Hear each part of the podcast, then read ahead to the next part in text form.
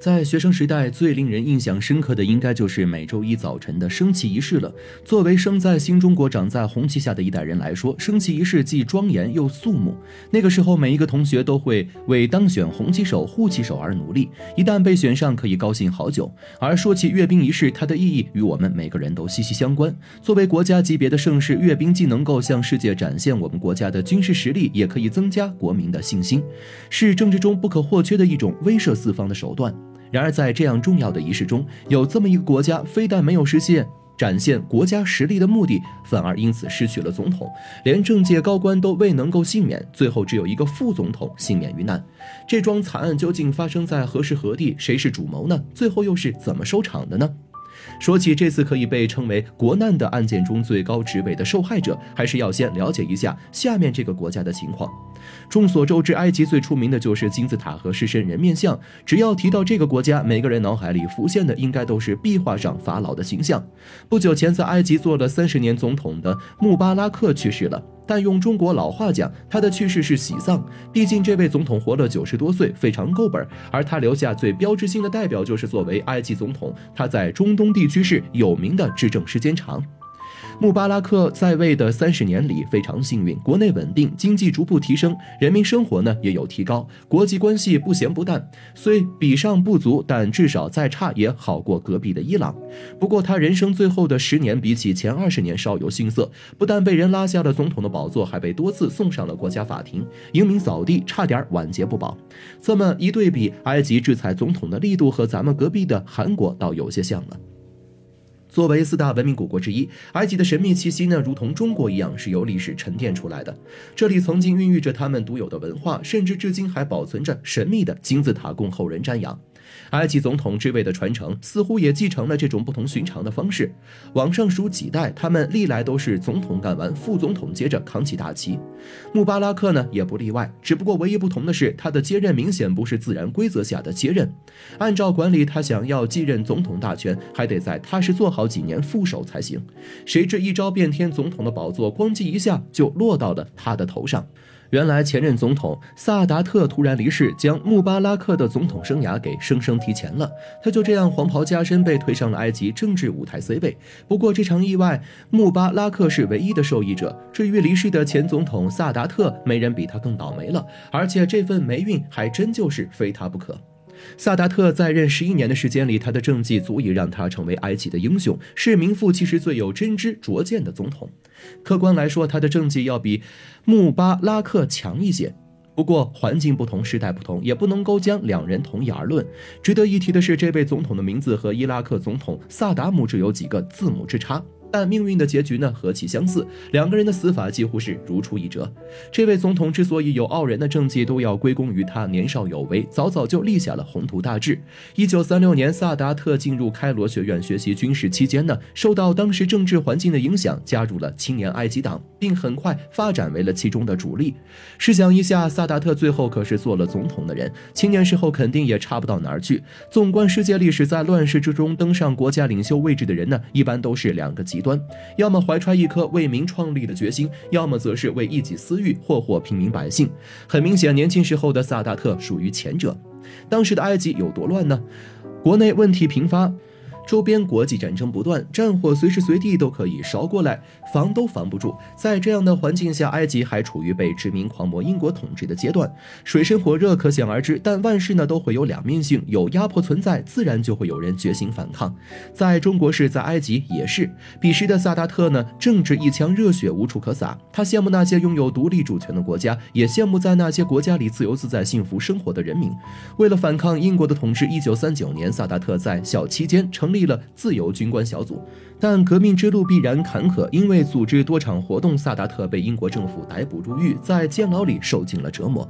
但这些并没有将萨达特打倒，反而更加坚定了他的革命之心，也更加坚定了他要将英国殖民者赶出国家的决心。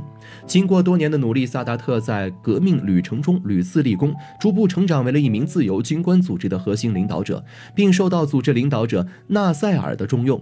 一九五二年，自由军官组织经过。过多年的发展，终于将殖民者赶出了埃及。大获全胜后，纳赛尔和萨达特顺理成章地成为了国家的主要领导者，开始建立新的政权。四年后，在萨达特和其他政党领导者的支持下，纳赛尔当选为埃及的新任总统，萨达特也自然成了纳赛尔政界的左膀右臂，当上了国家的副总统。这一干就是五年。一九七零年九月，埃及总统纳赛尔逝世。作为纳赛尔早年倾力培养的继承人，萨达特不负众望，成了埃及的新任总统。在位期间，他做了很多利国利民、发展经济、军事的大事，比如和以色列和解。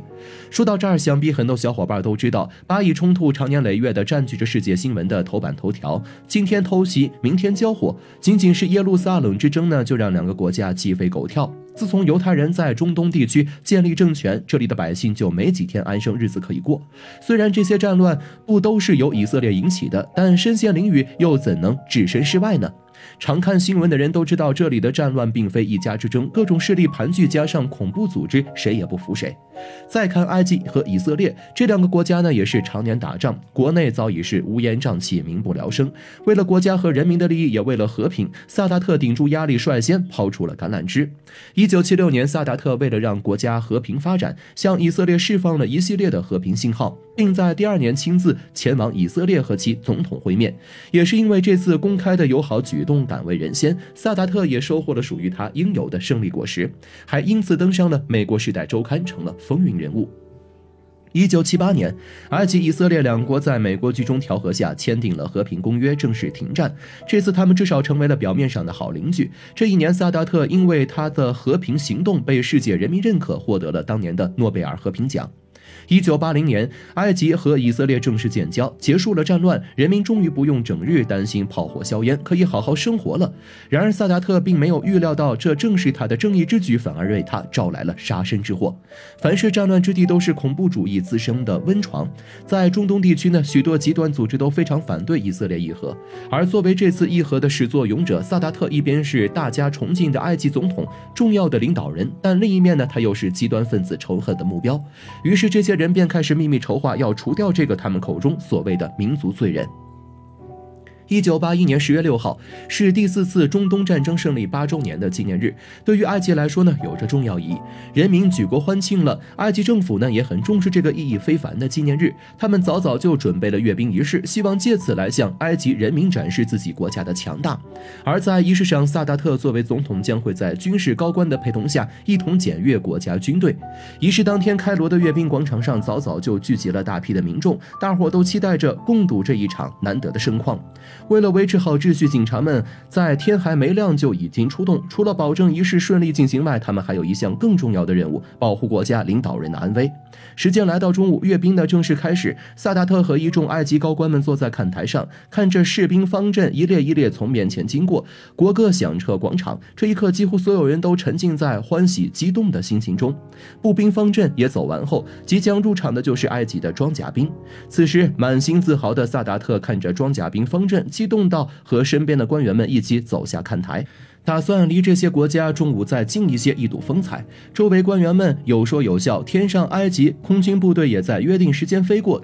气氛达到了高潮，可是谁都没有注意到，有一辆接受检阅的加农炮车呢，正在缓缓行驶到萨达特所在的正前方。